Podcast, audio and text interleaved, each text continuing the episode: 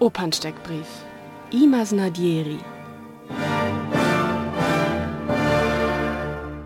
Der stärkste Satz.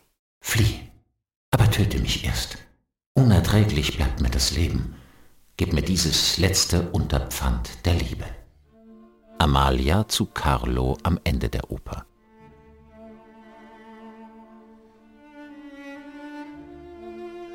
Worum geht's?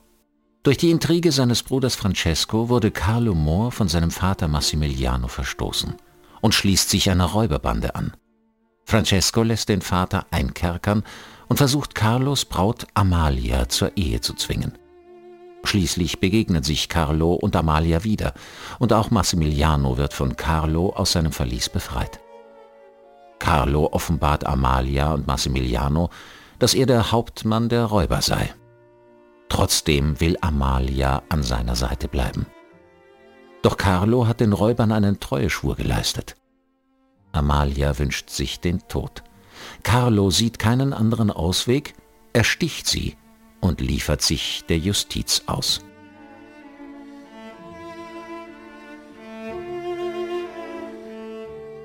Wie klingt's?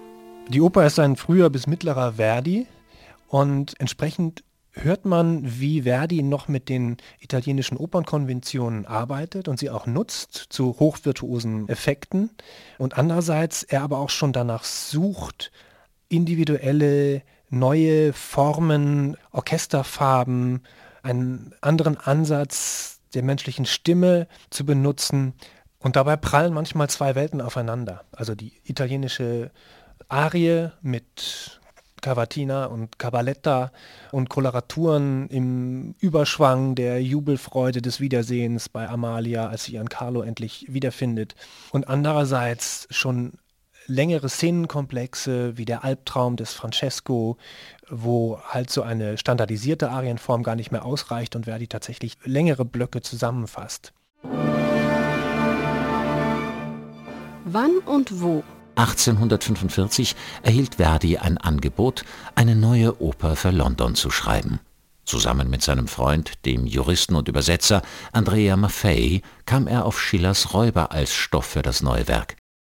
Für die weibliche Hauptrolle war die schwedische Nachtigall Jenny Lind geplant, und es reizte Verdi sehr, für die Stimme dieser gefeierten Primadonna zu schreiben.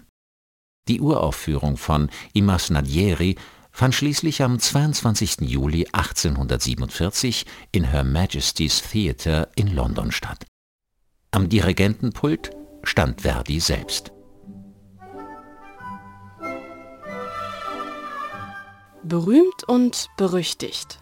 Die Masnadieri sind Verdis erste Oper, die er für ein Opernhaus außerhalb Italiens komponiert hat, nämlich für London, woran man schon sehen kann, dass er damals schon weit über Italien hinaus berühmt war, also in ganz Europa eine Größe.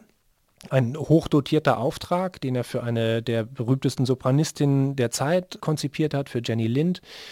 Und man muss sagen, dass die Oper die Erwartungen des englischen Publikums und des Auftraggebers nicht voll erfüllt hat und Verdis eigene möglicherweise auch nicht. Man fand die Zusammenfassung von Schillers Stück in dem italienischen Opernlibretto zu schablonenhaft. Aber es gibt Verdi genau das, was er als Komponist braucht, nämlich größere Szenen, die den Aufeinanderprall von verschiedenen Emotionen bieten, den er benötigt, um aus den Stimmen der Sänger eine maximale Wirkung zu erzielen. Was sagen andere? Wir gingen in die Oper, wo wir die Aufführung von Verdis I Masnadieri in vier Akten sahen. Lablache spielte den Part des Maximilian Mohr, in dem er zwar gut aussah, aber zu fett war für den hungernden alten Mann. Gardoni spielte den Part des Carlo Mohr und war wunderschön angezogen. Die Lind als Amalia sang und spielte ganz vorzüglich und sah sehr gut und attraktiv aus in ihren verschiedenen Kostümen. Sie erhielt riesigen Beifall. Queen Victoria nach der Uraufführung in ihrem Tagebuch.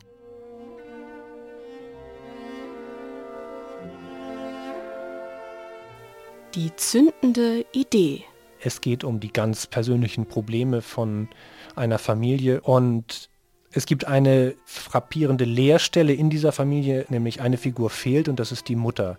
Das ist natürlich immer spannend, wenn sowas fehlt und kommentarlos übergangen wird, da danach zu suchen, was hätte denn diese Mutter sein können oder was ist geschehen, seitdem diese Mutter nicht mehr da ist. Außerdem gibt es in der Partitur ein in Verdis Schaffen einzigartiges Phänomen. Die Ouvertüre hat er nämlich geschrieben wie ein Cellokonzert. Ein wunderschönes Stück Musik von tiefer Wehmut durchzogen.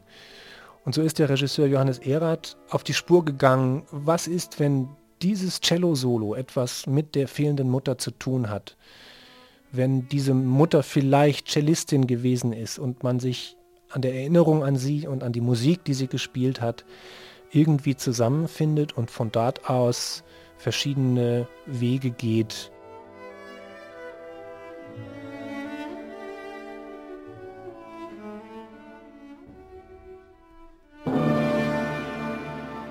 Kill Your Darlings in dieser Oper kommt unser Spielzeitthema Kill Your Darlings in der schärfsten Form vor, in dem tatsächlich ja Carlo Moore am Schluss seine geliebte Amalia ersticht auf ihren Wunsch hin. Kill Your Darlings heißt ja aber im für uns wesentlichen übertragenen Sinne sich verabschieden von vielleicht liebgewonnenen Überzeugungen, die aber obsolet geworden sind. Und in dieser Hinsicht ist das Stück natürlich die Geschichte des Scheiterns von den wesentlichen Hauptfiguren, die zwar versuchen, sich wieder zu lösen von Verpflichtungen, die sie eingegangen sind, äh, die ihnen aber nicht mehr gut tun.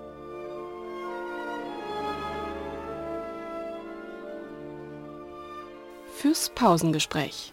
Wie immer ist Verdi nur mit einem Particell, also einer Art Klavierauszug, zu den Proben angereist und dann während der Proben hat er das Stück orchestriert.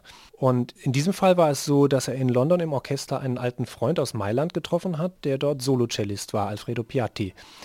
Und hat sich spontan entschlossen, aus der Ouvertüre ein kleines Cellokonzert zu machen. Deswegen haben wir jetzt das einzigartige Stück Musik von Verdi, wo das Cello als Soloinstrument fast die ganze Ouvertüre, das ganze Präludio hindurch ein Solo spielt, was zu den schönsten Stücken im ganzen Werk überhaupt zählt.